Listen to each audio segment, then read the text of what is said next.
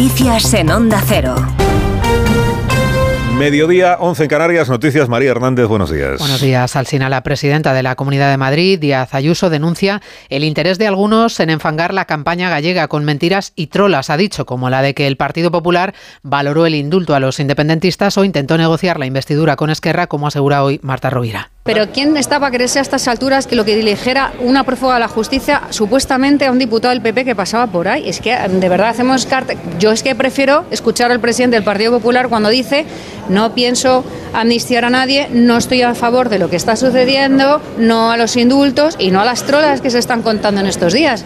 En fin, es que yo entiendo que hay que enfangar la campaña porque la izquierda es incapaz de ir a unas elecciones en una situación de normalidad. Martes de Consejo de Ministros con el titular de Interior, Grande Marlasca, muy cuestionado por las asociaciones de guardias civiles y la oposición que le exigen que dimita tras el asesinato de los dos guardias civiles en Barbate. Hoy el fiscal general del Estado confirmaba en más de uno que no se comunicó a la Fiscalía el desmantelamiento de la unidad de élite de la Guardia Civil, el Oconsur. Según explica el Gobierno en una reciente respuesta por escrito al Parlamento, no desapareció esa unidad, sino que se transformó en una estructura permanente, dice. Desde Podemos, Yone Belarra insiste en que el ministro tiene que dejar su cargo. Bueno, yo creo que hay decenas de razones para que el señor Marlasca no continúe en su puesto y digo más, creo que nunca tenía que haber sido nombrado ministro del Interior. Un bebé de año y medio, la policía lo ha encontrado descalzo, andando solo bajo la lluvia en Petrer, en Alicante. Solo tenía un pañal, a pesar de las bajas temperaturas. En el domicilio, los agentes encontraron suciedad, desorden y signos de haberse consumido drogas. Elche, David Alberola. El bebé fue encontrado por un vecino que alertó de la situación a la policía local de Petrer, dándose la circunstancia además que en ese momento, en torno a las siete y media de la mañana, estaba lloviendo. Los agentes consiguieron localizar a la madre, que aseguró que regresaba de llevar al padre del niño a su lugar de trabajo y que dijo que había dejado al menor al cuidado de otra persona, que supuestamente se había quedado dormida. Ahora bien, en el interior de la vivienda los agentes constataron indicios de que se habían estado consumiendo sustancias estupefacientes. En tanto que no se esclarece lo ocurrido, el bebé ha quedado a cargo de la abuela materna. Rusia ha declarado en busca y captura a la primera ministra de Estonia y al ministro de Cultura de Lituania. El motivo que alega es el daño que se ha causado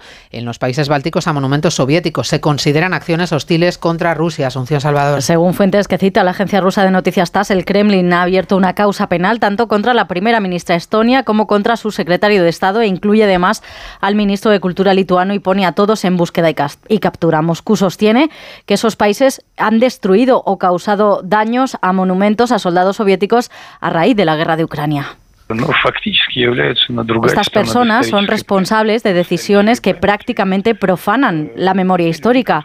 Son ellos quienes tomaron acciones hostiles contra la memoria histórica y contra nuestro país, ha dicho esta mañana el ministro de Exteriores ruso, Dmitry Peskov. En total, Rusia ha incoado 16 casos penales similares a estos eh, tres países bálticos y también contra Polonia y Ucrania. Y la radio es el medio de comunicación que más confianza genera en España para informarse por encima de la prensa escrita y la televisión. Belén Gómez del Pino. El 45% de los españoles confía en ella como medio informativo, 8 puntos más que quienes confían en la prensa y 13 más por encima de la televisión. Más de la mitad de los españoles escuchan la radio al menos una vez por semana, aunque ese dato es el más bajo de los países de la zona euro donde arrasan Irlanda y Austria casi en el 90%. Datos de una encuesta de Funcas que confirma además que 6 de cada 10 jóvenes consideran la radio una de las fuentes de información más fiables, aunque solo el 14% la escucha, una baja tendencia de seguimiento que se repite con los medios no digitales. Y donde sí pulveriza datos la radio es en su función de acompañamiento por horario, accesibilidad y coste. Más de 22 millones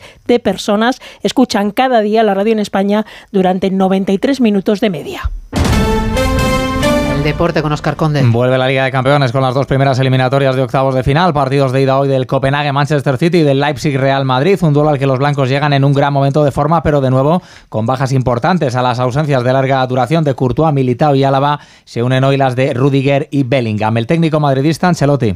Tenemos que pensar que no está Bellingham, pero sin Bellingham hemos ganado cuatro partidos de cuatro. Significa que lo que han reemplazado a Bellingham en estos partidos lo han hecho muy bien. Tenemos otras opciones. Es un equipo, por ejemplo, Leipzig muy fuerte en balón parado. Para Brahim el balón parado no es su mejor calidad. Y después tengo que tener en cuenta que Carvajal como central ha jugado muy bien. Lo voy a quitar como central, no sé. Mañana será el turno de la Real Sociedad que visita al Paris Saint-Germain. Ha entrado en la lista el capitán Mikel Oyarzábal, aunque su presencia en el partido sigue estando en el aire por sus problemas físicos. Partidos Champions que llegan después de que ayer se cerrase la jornada de Liga con el empate a cero entre Almería y Athletic de Bilbao. También se completó la jornada en segunda con tablas sin goles en el Valladolid Albacete. Y en los Mundiales de Natación, cita destacada hoy para la selección masculina de waterpolo, se mide este mediodía Montenegro en partido de cuartos de final. Vamos ya con la pregunta que hoy formulamos a los oyentes en la página web. Nos gusta contar con su participación. Por eso les invitamos a que voten en la encuesta diaria de los servicios informativos en ondacero.es.